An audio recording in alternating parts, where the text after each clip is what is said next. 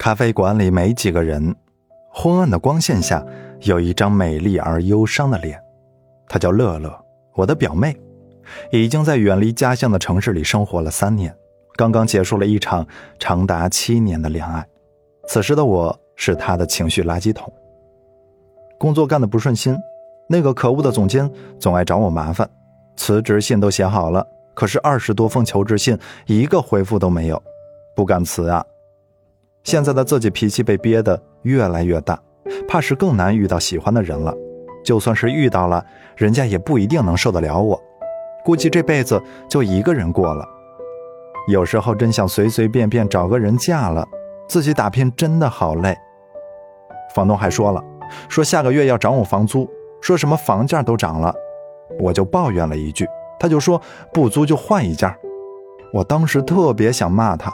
可是最后一想到换房子和找工作、找对象一样难，我就忍了。表妹抱怨的事情源源不断的向我奔涌而来，我在她二十几岁的脸上看到了闪闪发光的两个大字：迷茫。几乎每个人都曾有过这样一段惶恐不安又充满无力感的时光，你会觉得人生依旧拥有可能性，却又不太确定自己是否能够实现。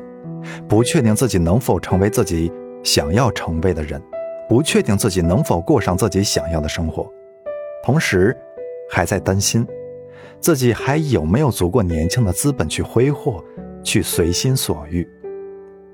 因为远离家乡，你身边已经没有什么东西可以依靠；因为身在拥挤的人潮里，你找不到可以参照的方向。所以，要么是毫无头绪的摸索，要么是放任自己随波逐流。你很焦虑，焦虑的想马上按下人生的暂停键，以便来训斥一下这个糟糕又慌张的自己。不知道从什么时候起，“迷茫”这个词儿被标配给了青春，它呢，也就此跃上神坛，成为了年轻人的精神偶像。于是你会发现，上大学的时候。觉得时间多的像是不要钱似的，不是睡觉就是游戏，为什么呀？我迷茫呀。求职的过程中，觉得跳槽像是不费力似的，三天一换，七天一辞，为什么呀？我迷茫呀。谈恋爱的时候，不是吵就是闹，要么就是患得患失，要么就是各执己见，最后各走各的路，为什么呀？我迷茫呀。你确定你所玩的游戏替你拨开了青春的迷雾？你确定你跳槽是因为公司不行？你确定你所经历的窘境阻挡了你和这个世界的相爱，而不是归咎于根植在你身体里的懒癌？别以为生活欠你一个交代，你其实很清醒，只是你是在清醒的看着自己沉沦。不幸的是。你成了这个世界上最不快乐的那种人，没有能力却有上进心，没有天赋却有梦想，结果是越折腾越难过。在书桌前，你刚打开书就发现指甲该剪了，耳洞也痒痒了。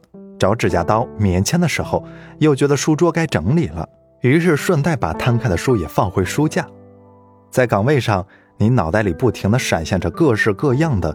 关于未来的新想法，于是你不停地打破了之前制定的所有计划。可是每次看到工资单的时候，都想要捅死自己，然后一转身又睡着了。在沙发上，你偶尔也会觉得对不起父母，于是受挫的晚上胸怀大志，醒来之后又变成了爱咋咋地。在空闲的时候，每次听完励志故事后，你都热血沸腾，下决心要努力。然而过不了多久。又拿起了手机，刷微博、刷朋友圈，找段子寻乐子。你呀，总是间歇性的踌躇满志，持续性的混吃等死。说的难听一点，你是像猪一样懒，却无法像猪一样懒得心安理得。其实每个人都有机会去成为他想要成为的那种人，很多人也都为此行动过，不过很快就陷进了迷茫的泥坑里。他们不知道的是。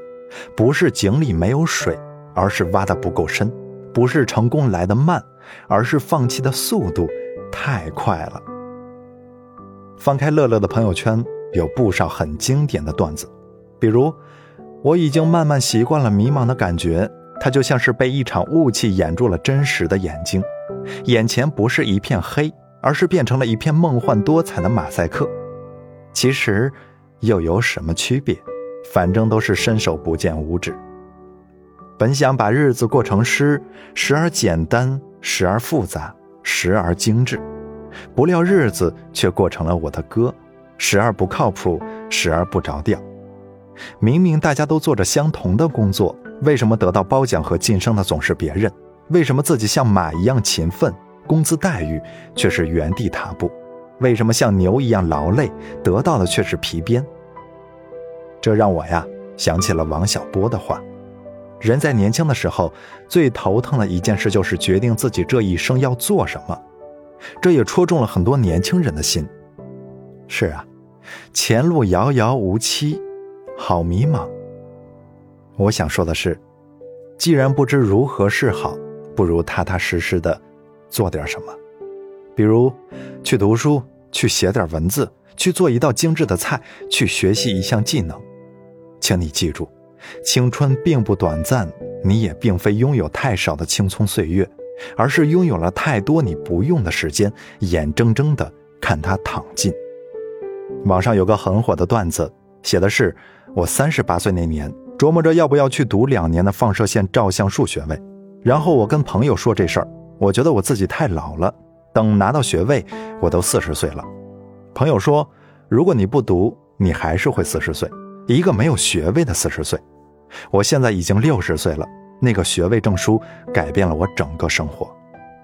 你看，很多时候我们都知道要什么，甚至是要做什么，但是知道了以后仍然不做，这就是你一直没有成长或是成功的原因，没有之一。还有一些迷茫，是因为不知道要做什么，于是想要改变却没有方法，变成了最大的折磨。这也是迷茫的一大症结，这让我想到了一则寓言，说是一头马，一头驴，听说唐僧啊要去西天取经，驴觉得此行困难重重，便放弃了，而马却立刻追随而去，经历九九八十一难，取回真经。驴问：“兄弟，是不是很辛苦啊？”马说：“其实，在我去西天这段时间，你走的路一点不比我少，而且你还被人抽打。”所以啊，你应该更辛苦啊！你看，努力辛苦，但混日子更辛苦。最难看的辛苦是内心的迷茫和无知。任何人与事的成功都是无法一蹴而就，每一阶段的抵达身后都是一步一个脚印的积累。只要不急不躁，耐心努力，保持对新事物、新领域探索的好奇，就是行进在成为更好的自己的路上。如果你实在不知道怎么做，那就好好花点心思去打点自己的外形，慢慢改善自己的生活态度与求知欲，跟上新科技、新技能的潮流，保持阅读与运动来丰富自己的内在。你要相信，男神女神所拥有的一切，你也可以得到。正在努力却依旧是个普通人的你，如果停止努力，那么你就会变成一个既累又穷还失败的普通人。但如果你熬过去了，这些努力就成了你的成人礼；熬不过去呢，求饶了，你就掉进了迷茫的无底洞。一次偶然的机会，我进了一个大学生论坛，参与讨论最多的一个帖子是：做什么都提不起精神，你该怎么办才好？里面有个留言，我印象很深刻。他说呀，他整个大学过得糟透了，尤其是专业课。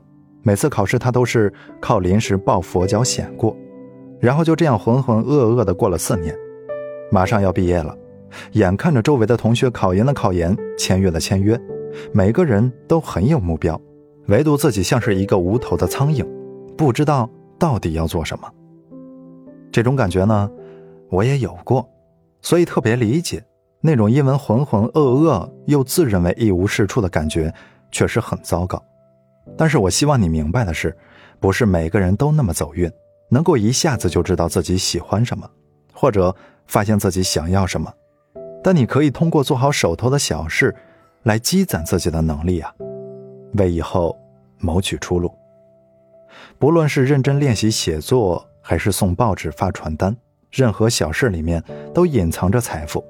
这就像是在沙场里面淘金子，当你没有能力发现大矿藏的时候，你就得多花点力气，从小处寻找契机和经验。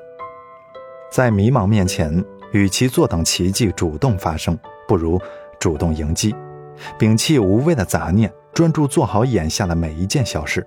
正是这些小事，才能培养出自己今后在工作方面的诸多能力。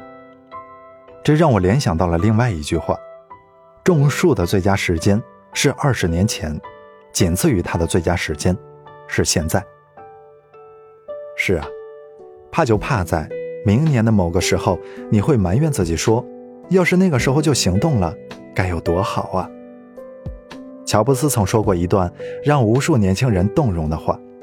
记住，你即将死去，是我一生中遇到的最重要的箴言。